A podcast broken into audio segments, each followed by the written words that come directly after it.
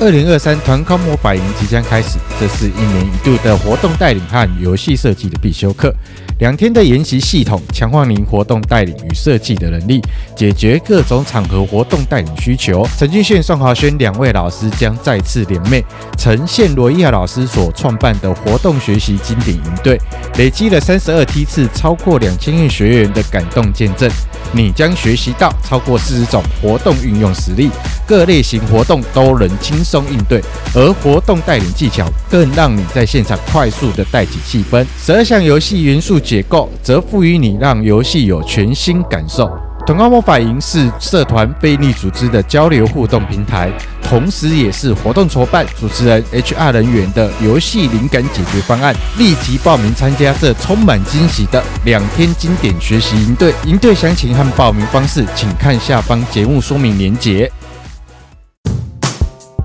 这是你的超人制作所，一起为人生更多可能解锁。欢迎收听，下班后开始解锁。欢迎收听职牙宽心语，希望能刚好带给您转念及时雨。大家好，我是宽宽。喂，好，我是所长。哇，所长，我们呢今天想跟你聊一个话题哦，是我最近刚好看到了一本书，哎、这本书叫做《能力陷阱》。能力陷阱，我有听过超能力。怎么会有一个 能力陷阱这件事情？是是是，我当时也被这个书名所这个吸引到，想说能力怎么会有陷阱哈？嗯，那所以我想说，今天来跟所长聊一聊，就是说有可能我们擅长的事哦，有可能反而会困住我们自己。哎，哎，这还蛮悬的。为什么擅长的事情会困住自己？因为擅长的事事情不就代表是你打天下的本钱吗？没错，没错，没错。所以啊，我就觉得说这个议题蛮有趣的哈，很想在今天的职涯宽心语啊，跟所长还有跟大家呢一起来分享一下。就是说，诶，我看了这本书之后，我发现到说，哇，它是给我一个很好的警醒，就是说也一个很好的反思。因为我们其实都很习惯去做的熟悉跟擅长的事，嗯。但是有可能也因为如此哦，所以我们就缺乏一点点好奇跟呃这个呃想去探索其他领域的部分，结果呢，可能也长期这样做，反而把自己困在所谓的舒适区当中。哎，哦，所谓那个应该是说变成能力僵化这件事情了。能力僵化也是，或者是说，就是他钻研到某一个领域，然后他就是变成是他就是一直在做他很擅长的事，所以我就觉得里面书里面有讲到，就是越是做擅长的事，越会失去优势。那我觉得真的要来好好的跟大家聊聊这件事情哦，为什么很擅长的事情到最后反而会失去优势？这件事情，像我们刚进入到职场的时候，有一段时间的学习期嘛。那当你学习到某个程度的时候，接下来你的职业的发展或者是工作领域的发展，大概都是以那个时间点你所学习到的事物，不断的去增进自己，然后去强化自己，然后强化自己的职能，怎么会到最后反而是让你是变成你的包袱了，反而不是变成你在这个。江湖闯荡的武器了，所以啊，我觉得我想要先分享一下，就是在这本书当中啊，我印象很深的一个故事哦，他的一个举例哦，就是他在里面呢有举例到说有一个叫 Jeff 的，他是一个呃现很饮料厂的销售。啊，因为他业绩很好嘛吼，所以他就被提拔作为分公司的总经理，哇，是不是很被看重？所以大家看来他就觉得是一个很好的发展机会啊，那他自己本人也觉得，哎，一定是我表现的很好，所以呢。他一定可以担任更好的职位，可是没想到啊，诶、嗯，后来老板竟然就不再给这个 Jeff 分派新的任务了。为什么？因为呢，老板觉得他没有表现出更强的领导能力。怎么说呢？因为其实公司啊，因为现在的这个状况，大家都要大数据很红嘛，哈，所以公司呢，他觉得需要在当地发展这个大数据的这个技术，来适应市场的需求，来做分析。可是这个 Jeff 啊，他对于 IT 的技术跟这个数据方面，他毫无兴趣。那他当中呢，member 其中当中有一个是懂这个数字技术的这个销售啊，他就有建议说，哎、嗯欸、，Jeff Jeff，我们是不是可以把新的这个市场技术啊，跟业务目标来做一个结合，来建立一个呃大数据的商业模型？可是这个 Jeff 总是抗拒反对，他不想这么做，原因就是因为他固执的坚持以往他成功的一个销售的策略。那因为这些经验呢、啊，曾经为他带来辉煌的业绩。也是他最擅长的领域，结果他带领的团队业绩平平，而且他的这个市场的这个份额还不断的下滑。所以你看这个 Jeff 呢，就是我刚刚提到，他只乐于做擅长的事，把自己禁锢在过去的成功经验里，最终失去了优势。所以这个故事让我觉得，嗯、哦，蛮有一些啊哈的跟反思的。啊哈，好，觉得跟大家跟大家分享一下什么叫啊哈。啊、哦，真的哦，有人不晓得啊哈，是不是？哦哦哦哦，原来如此。哦，我的啊哈就是那种灯，就是那种好像脑袋瓜有那种灯泡亮的时候，就是那种哎灵光乍现，或者发现到一些新的知识，或是一些新的想法，或是一些从来以前没想过的想法的时候，就会有这个啊哈 moment 这样子。嗯，对。那我们在听我们节目的朋友们有听到了吗？就是我们刚刚的宽姐啊，刚刚在透过这个。书里面的故事有一个啊哈了，所以能理解啊哈是什么。呃，我我刚刚听完这个故事的时候，我就在想一件事情啊，因为大概在十几年前，其实产业界那个时候，呃，很多时候在招募的时候，在找的都有那时候流行一个词叫做通才。没错，对，大家希望是找通才，就是呃某些。你你不只是一个东西，你很专长，然后对于其他领域的你要有略懂略懂的涉略，然后能够接纳接纳不同领域的东西，不能说哦，我只会做这个，然后其他的都没有，就好像是就好像是呃做厨师的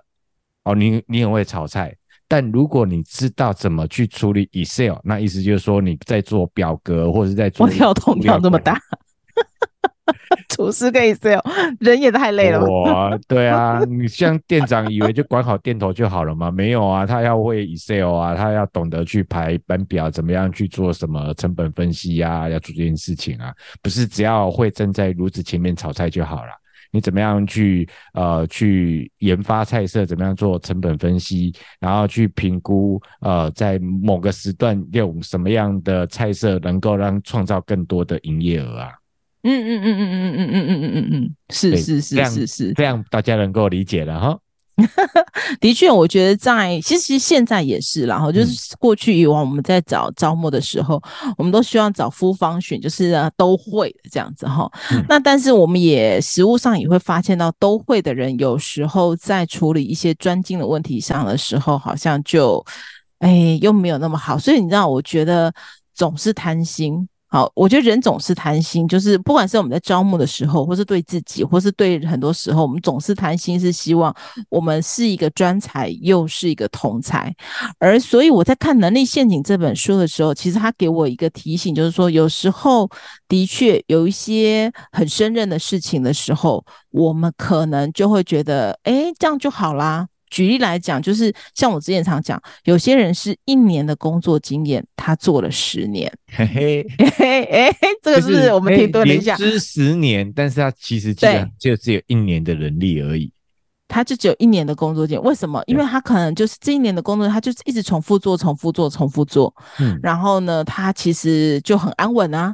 那他也没有任何的变动，可能公司也相对稳定啊。所以对他来讲，这有点像温水煮青蛙，就是稳定的时候，当然大家都没事。但是，一旦有个大变动，嗯、就例如说疫情来了，或者是一些公司可能可能在等等，总之有一个变动产生的时候，那可能就会发现啊，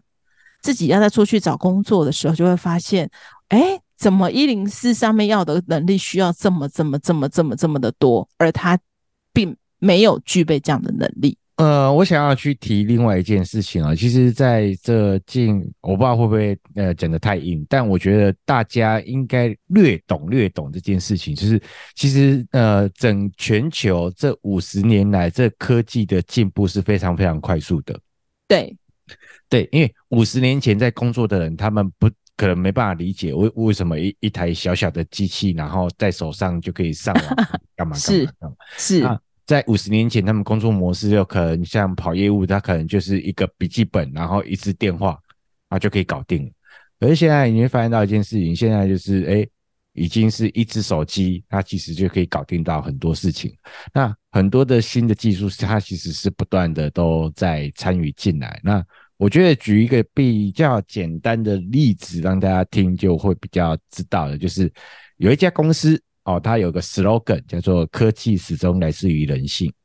哦，是的，对。嗯、那这家公司它还在，它还在，但是它已经消失在消费者的视野当中了。对，那我觉得就是这件事情，他一直在专注的，他做手机这件事情是没有错，但是他没有去应应到整个的时代的变化，去把他的超能力去做的拓展，所以他在这样的时代浪潮里面去。去去退走了，退下来。对，因为它曾经是最夯、最最怎么样、最流行的一只手机，嗯、而且是号称在呃以前不是非智慧型手机的年代呢，它的手机可是数一数二好用的哦。嗯，那我觉得这的确，你看他们像这样的一个企业案例，其实跟能力陷阱也非常的相似，就是说，我们如果说一直在一个习惯的领域，然后觉得很深圳啊，做做很愉快啊，然后都没有去无暇思考的话，其实它反而是。是一个危机啊，所以我觉得今天也是想说，透过今天的节目可以跟大家分享，就是说，在现实生活中，我们很容易聚焦在自己拿手的事情上，可是可能忽略那些背后更重要的事。嗯、举例来讲说，如果说今天他是一名设计，那他可能会一直去钻研他要如何做出一张完美的海报，可是他可能没有考虑到说，诶，这个海报的背后，它的商业目的是什么？好，就又像说是一个这个 IT 的写程式的这个呃写程式的，那他可能每天绞尽脑汁，他去写很多程式代码，如何把这个程式弄得如何又如何，可是他可能忘记去思考是，诶，如何为公司提供价值，然后更一个更写实的状况哦，这个在职场上一定很常见，就是一个主管，好，或是一个管理人员，他可能每天吼就忙于救火跟收拾残局。他每天处在这当中，忙得团团转哦。可是他可能没有时间、无暇去深度思考，然后呢，他反而去忽略了整个团队的培养跟发展，所以永远都在救火跟收拾残局。所以我觉得这个东西就是我们太容易聚焦在自己拿手事情上，而且每件事情如果又来的事情就是紧急又重要的时候，他就困在其中了。哦，所以我觉得在书里面啊，书长你知道他有一句话让我看了真是心惊肉跳，就是呢，废掉一个人最隐蔽的方式，好，就是让他一直做擅长的事。这句话我觉得让我觉得，哎，有点蛮怎么讲，是蛮警醒的，就是说，哦，所以当我们一直做擅长事情的时候，其实我们反而要去意识到说，哎，这样会不会，嗯、呃，这样对我们是好的吗？我们有没有要去外面世界看一看？这样子，嗯嗯嗯，他其实呃，其实讲到这边来，我我个人觉得就会是这件事情，就是有些时候要去检视自己的工作，或者是检视自己的生活，是不是说都都在同样的原地在打圈圈，然后对对对对对，适当的引进一些新的火花进来，对，那适度的去。引一些新的火花进来，有一些不一样的小变化，他才会有一些不一样的看见。对，我喜欢爱因斯坦的另外一句话，爱因斯坦他曾经说过一件事情，就是说做同样的事情却期待有不同的结果，这个人不是笨蛋就是疯了。对，这句话我也很喜欢，没错没错。对，就是。呃，同样的事情，你不能就是一直不断不断的做，你要有一些适度的，要有一些新的变化跟新的火花。呃，我记得，呃，大概我刚出道的时候，几年前就不讲，我刚出道的时候 是几年前就不讲。然后那时候呢，我有听过业界的前辈在讲说，其实以前很早期早期的讲师出来上课是要准备那个 PVC 的那种投影片，大学时代有看过吧？对对对对对，要去影印店 copy 的，对，拿一张透明的一张那个投影片，然后他们说业界有一个传奇的大佬，OK，他二十年前讲课就是那一套的投影片一张一张放，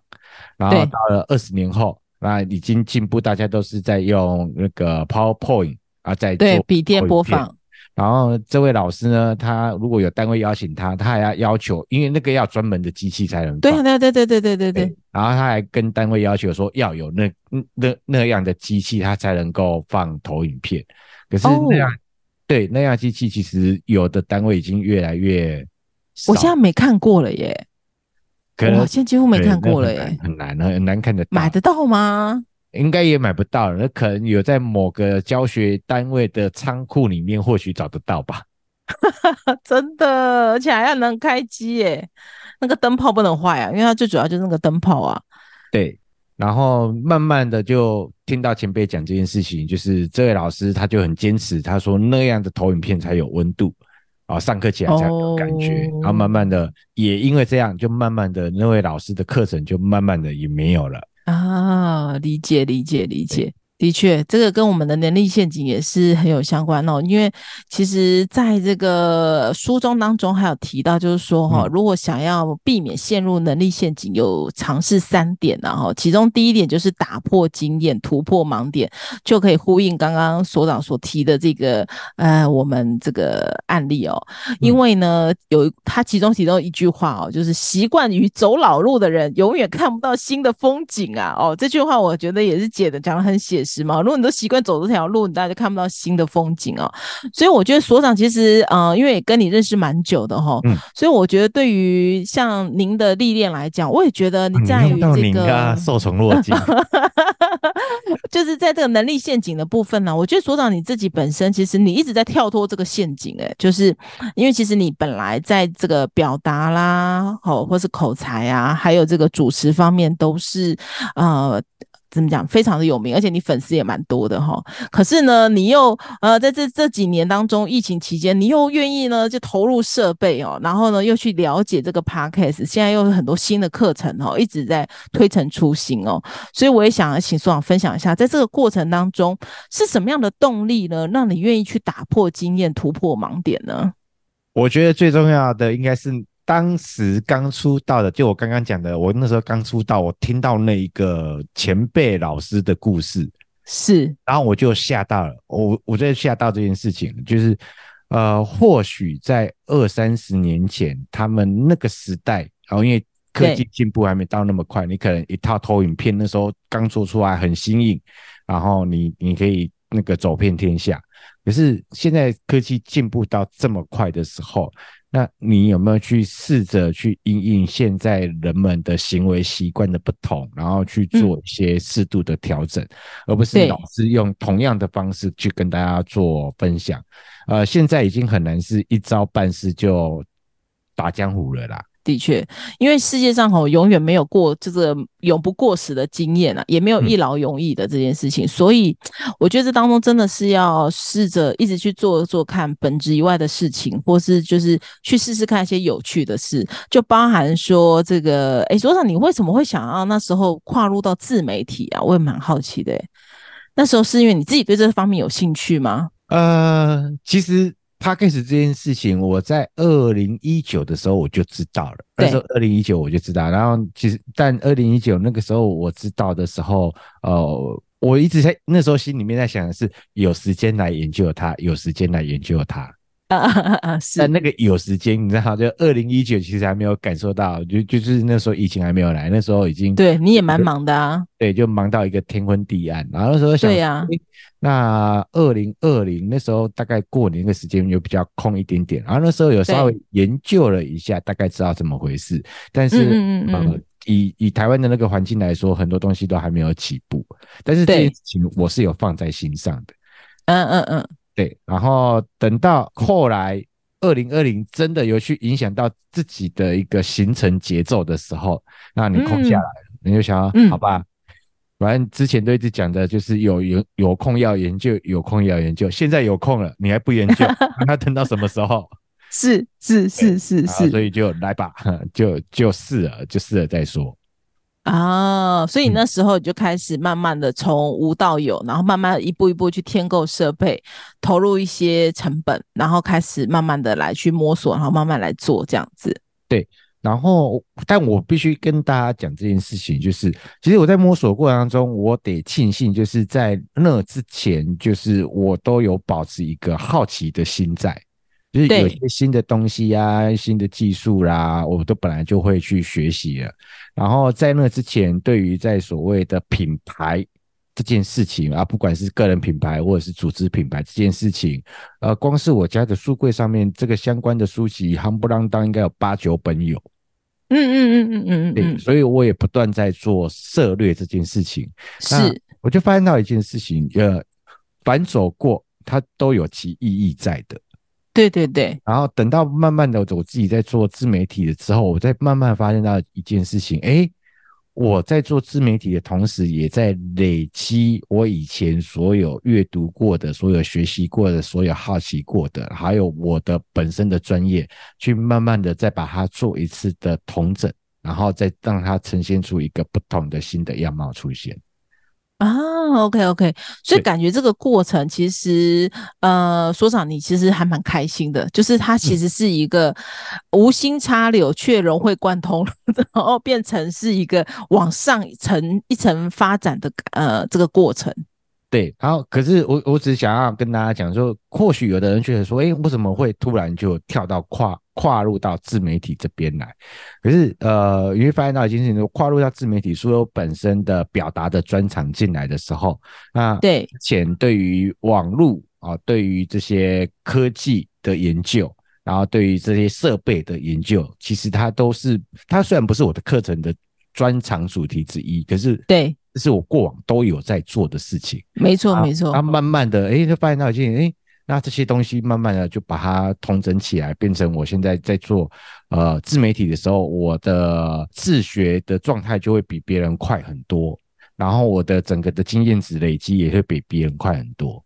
嗯嗯嗯嗯嗯，所以从刚刚所长的分享啊，其实就会也连接到刚刚提到说要避免能力陷阱，另外两个重点哦。其实我觉得在刚刚所长的分享当中都有去分享到，就是呢，第二点就是要挑战自己做难的事，就是说，呃，其实所长一直不断的都在挑战自己去摸索一些东西，因为的确哈，像我们几个好朋友啊哈，那有些部分呢，的确都是我们都不太会，我们想到的时候都是哎。赶快赶快来找所长问一下哈，这个部分要怎么弄哈？因为他的确在某一块，他真的是有他的这个呃，他一直不断去精进这个部分。那个部分是我们就觉得问他比较快，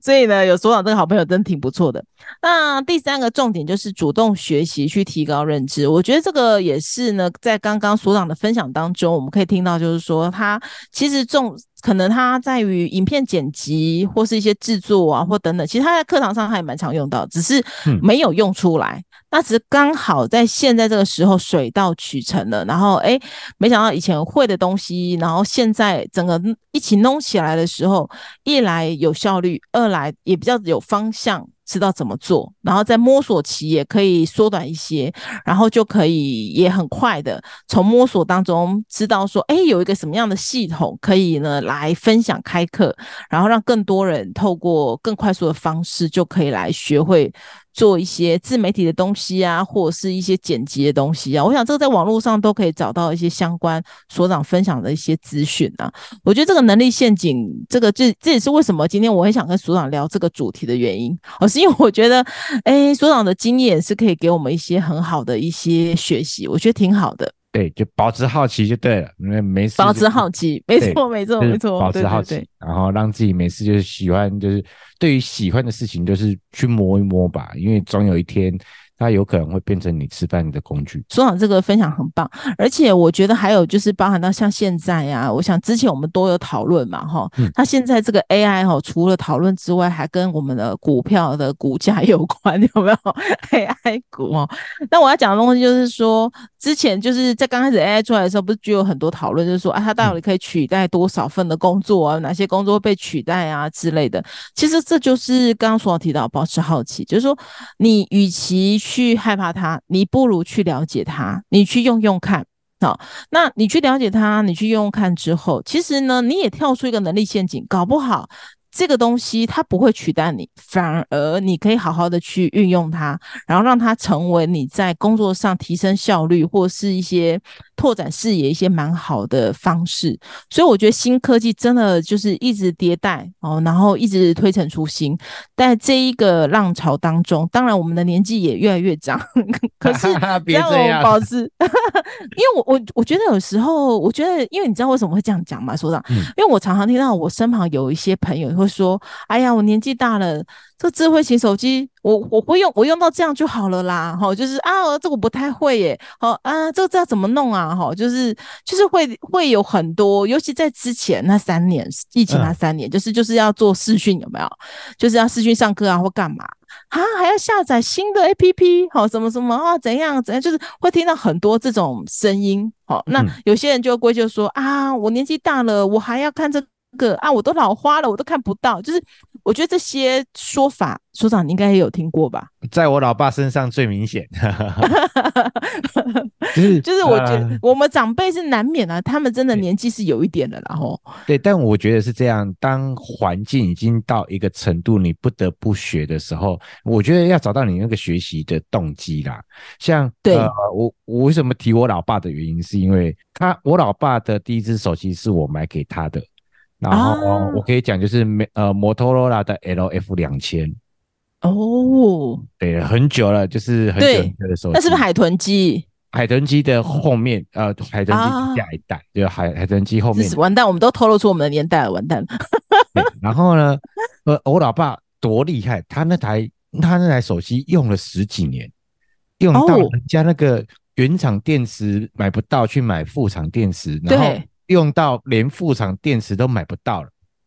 天哪！十几年也太会用了吧？对，对，买用到连副厂电池都买不到。然后其实那个时候已经有出现所谓的智慧型手机了。然后，对然后我我老爸就是打死不换，他就说那个手机还好好的啊，很好用啊，没必要换。他也蛮勤俭的哦，也是蛮节省的啊。对，为儿子省钱，他就一直用。然后我想要，哎、欸，那个时候绑约换约都有手机可以替下来给他，他说不要，他就好了。他说：“你那个没没 feel 没感觉，不要，对，不要这样。然后逼到就是到最后，他真的都买不到那个副厂电池了。那个有有些夜市摊有会有阿伯嘛，会卖一些手机的那个配件，对，对连那种那种摊子都已经都找不到，网络也找不到的时候，啊，不得不啦，那我就嗯，那就没办法，因为市面上要买到那个。”那种传统的手机已经买不到啦，那没办法，对就我就只好给他智慧型手机了。他刚开始他也是很痛苦啊，好难用啊，啊，不会用啊，对对对对对啊，哎哎哎，嗯，但是总是要联系嘛，因为手机拿着总是要联系嘛，对对对，不得不啊，不得不就慢慢的等，刚开始会比较听常听他哀啦，那哀哀个一两个月之后，慢慢的等他慢慢会用了，你就听不到他哀了。然后那时候呢，就。就帮他的手机装赖，好，他告诉他说赖可以拿来打电话、传讯息，然后又不用花电话费，这样，然后对都蛮急嘿。事情，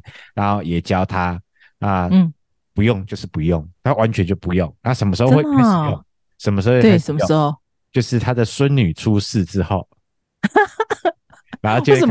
啊，要看照片。啊，对，拍照片，然后拍一拍呢，拍一拍放手机干嘛？不可能、啊，要传啊，一定要分享、啊，要分享啊，对啊，对啊，然后你刚好周边的娃，嗯，他大家都有都有赖了，然后就嗯，还有 FB 的，事情、对对对，然后我觉得就是这样，等你找到你那个学习，懂你自己就会。之前光是要教他怎么赖，怎么打电话，怎么怎么传讯息这件事情，就教了两三次，他不用就不用。可是当有一天我回去的时候，突然发现他用赖在传照片给我姑姑们看。哦，就是当你需要的时候，你自己就会去学了。然后我觉得是这样的。如果在工作职场上面，如果你是要等到大环境已经变成这个样子再来学的时候，其实是有点慢了，因为你抢不到先机。然后当那些新的技术或者是新的知识出来的时候，其实最好就是一开始的时候就去碰了。我觉得纵使有时候要投入一点点成本，其实也是值得的啦。嗯，然后我觉得，而且刚刚的分享，我觉得也另外帮摩托罗拉打了牌的。那个他现在只有电池不能用，其他都行，那也是蛮厉害的，真耐操哎。真的很耐操诶，对，我也发现到说，的确了，这个东西哈，有时候就是像这个 Line 啊这些东西发。诶，他们发现到哦，免费，然后又好用，又可以互相传东传西的时候，哦，那个现在我们反而要担心的是这个赖的这个诈骗，反而 回去告诉他们说，哦，要小心，要小心哈，哦。OK，好，对对对，那我想最后呢，嗯，我想跟大家分享一句话，就是说，因为在这个呃，樊登老师曾经讲过一句话，就是如果我们现在自己擅长的工作当中，其实有时候会侵占了我更重要的策略性思考的时间，好，所以最终。我们的能力会发展成我们能这个发展的陷阱，所以呢，我们呢可能就像刚刚我们所长所分享的，我们所聊到的，就是说，凭借着这一门技技能通吃的年代已经过去了哈，所以我们要一直打破成长的天花板，才能够让这个自己呢是在这个变化多端的时代当中呢，能够有一些一直进步的感觉。我觉得其实进步的感觉自己也很开心了，就是一直有在进步嘛。我觉得所长，你知道，其实我觉得最担心一种人，就是他可能什么都没有兴趣。我觉得什么有些人如果他什么都没有兴趣的话，我觉得这已经不是能力陷阱的问题了，这可能就是真的是怎么讲，蛮堪忧的啦。对，就完全没有生活目标。对，生活目标、工作目标都没有，然后就是真的完全的一种所谓的躺平族或干嘛哈，我觉得这是另外一个议题了，就是说他可能需要呃再去想一想、反思一下，要不然我觉得人生就这样过了也好可惜哦。至少如果你有喜欢吃喝玩乐，就好好的吃喝玩乐吧。其实我觉得有时候有兴趣的东西，我们刚刚是在聊职场然后聊职涯，但有时候可能或许做做面包啊，或是有些想象不到的领域，搞不好有一些哎喜欢的东西，因为有些人。不喜欢对人，可是他可能对物品可以。嗯、好，这是我曾经一个长辈跟我分享，就是说，诶，如果对人沟通觉得好像不是那么的喜欢，那其实你可以往技能类，他搞不好做做陶艺呀、啊，或者是做做面包啊，或是干嘛啊，或者是等等之类，就对物品这件事情上，搞不好他可以在那边就会发挥出一片天。嗯，所以我觉得今天跟所长聊这个能力陷阱呢，这个主题呢，我想也是聊得蛮开心的哈。那听到这，应该有喜欢我们的节目内容哦，记得要五星。好评，给他用力的按下去。各大 Podcast、YouTube 同步上架，脸书、IG 搜寻下班后开始解锁，一定要来订阅、追踪、分享、留言，让我们感受到支持的力量，持续制作好的内容。我们下一集见喽！谢谢所长，拜拜。拜拜。